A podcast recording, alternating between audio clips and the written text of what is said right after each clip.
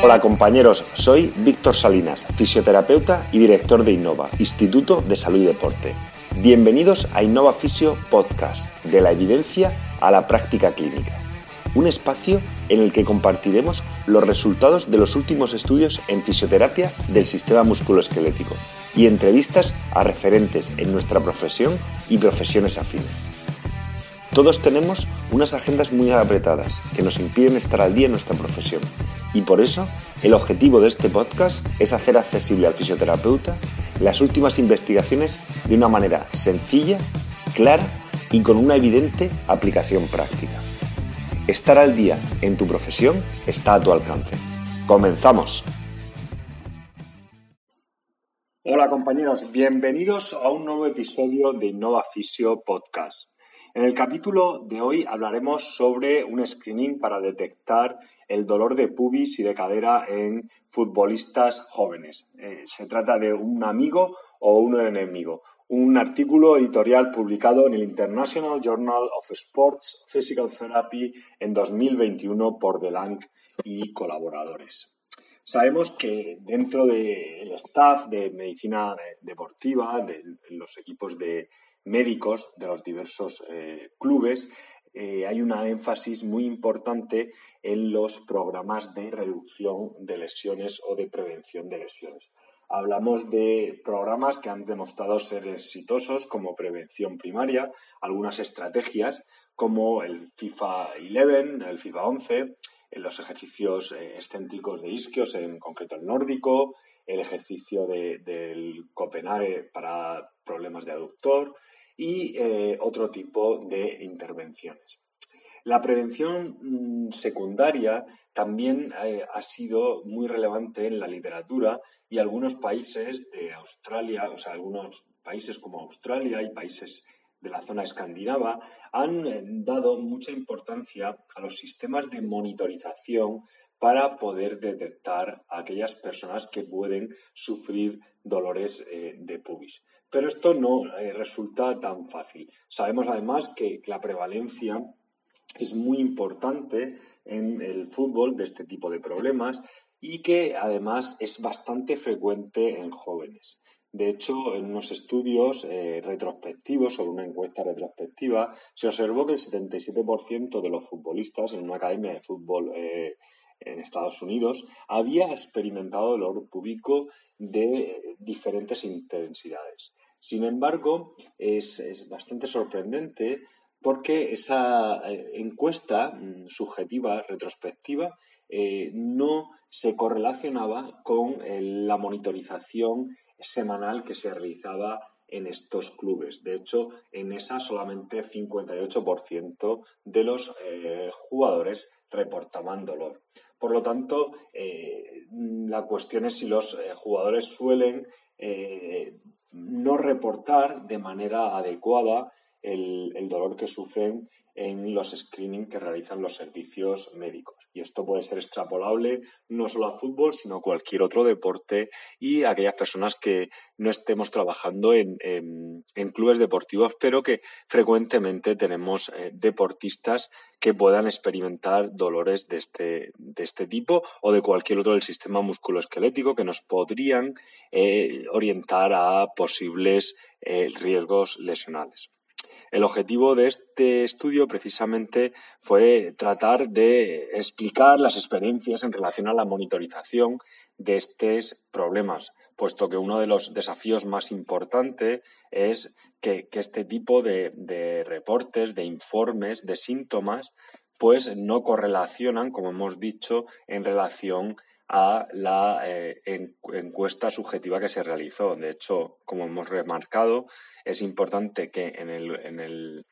en el, la monitorización semanal hablábamos de un reporte de dolor del 58% y, sin embargo, el 77% de los jugadores en un estudio de 12 semanas retrospectivo decían que habían sufrido eh, dolor. Algunas de las percepciones de los jugadores en relación al sistema de monitorización, en relación a, una falta de, decir que, pueden tener eh, dolor o las razones por las que les llevan a no eh, mencionar estos problemas, puede ser por el, miedo que reportar el dolor podría restringirles de la actividad deportiva, eh, dar por hecho que el dolor eh, público puede ser algo normal.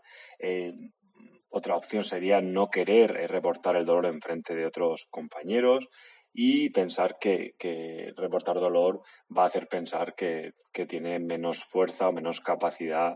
de resiliencia este tipo de jugadores. Y sin embargo, un 41% de los jugadores adolescentes pensaron que eh, no mencionar el dolor, o sea, el miedo a reportar el dolor, podría llevar a evitar que los eh, servicios médicos previniesen que este tipo de jugadores eh, tomaran práctica de la actividad deportiva.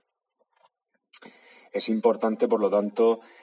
mm, entender que la educación es vital, puesto que se, se cometen este tipo de errores frecuentemente desde poblaciones muy jóvenes por el afán competitivo en el que nos vemos envueltos y no somos conscientes de que numerosas lesiones vienen precedidas por molestias, por pérdidas de movilidad, de fuerza, de estabilidad, como hemos hablado en episodios anteriores, y que detectar este tipo de adaptaciones que se producen dentro de la práctica deportiva habitual, en este caso en concreto el fútbol, nos podría llevar a disminuir la incidencia lesional, puesto que se sabe que trabajar o entrenar con este tipo de, problemas de manera continuada normalmente es un gran predictor de problemas crónicos en el futuro. De hecho, también hay muchos jugadores que asumen que eh, tener dolor de pubis o en la zona de los aductores y del pubis es algo normal dentro de la práctica deportiva. Y esto me viene a mí a reflexionar también sobre numerosos corredores que asumen que correr conlleva dolores en diversas eh, estructuras, principalmente en los tendones. Y no somos conscientes de que estamos teniendo sistemas de alerta que nos están previniendo y, por tanto, podríamos eh, monitorizar mejor estas, eh, estos hallazgos para tratar de prevenir lesiones y poder enfocar mejor el entrenamiento. Otro gran desafío eh, es que muchas veces es difícil eh, qué dolor de pubis es realmente relevante o irrelevante de cara a eh, parar la práctica deportiva de cada individuo. Y también, por supuesto, es extrapolable a cualquier otra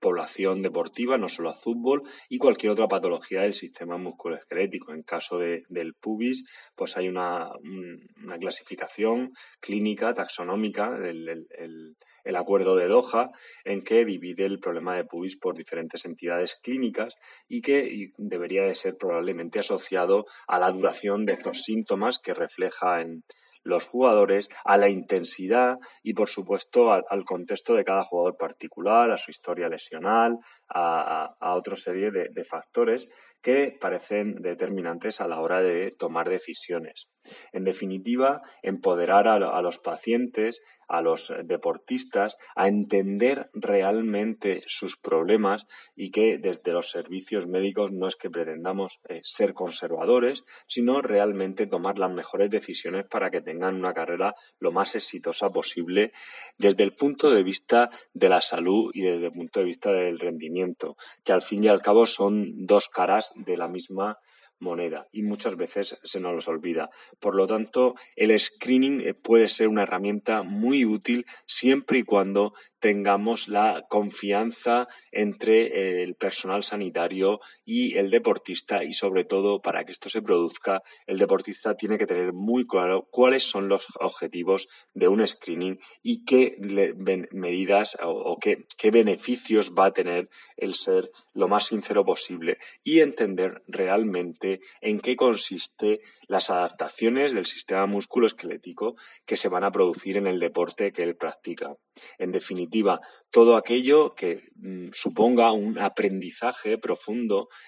por parte de la persona de las actividades que está realizando, le va a ayudar a tomar mejores decisiones para evitar sobre todo las lesiones de sobreuso. Aprovecho para recordaros que sigue abierta las inscripciones para el, curso online de tendinopatía aquilia, en el que trataremos numerosos aspectos, tanto del diagnóstico, del diagnóstico diferencial y sobre todo del abordaje terapéutico de los diversos tipos de tendinopatías que nos podemos encontrar y progresiones de numerosos ejercicios, así como análisis de la carrera a pie. Un saludo y nos vemos en el próximo episodio. Si te ha gustado el podcast, suscríbete en la app o plataforma que utilices normalmente para escuchar tus podcasts, iTunes, iBox, Spotify o cualquier otra. Te agradezco dejes una review, una valoración o un comentario con tu opinión. Cualquier crítica constructiva, sugerencia o idea para mejorar será bienvenida. Un saludo.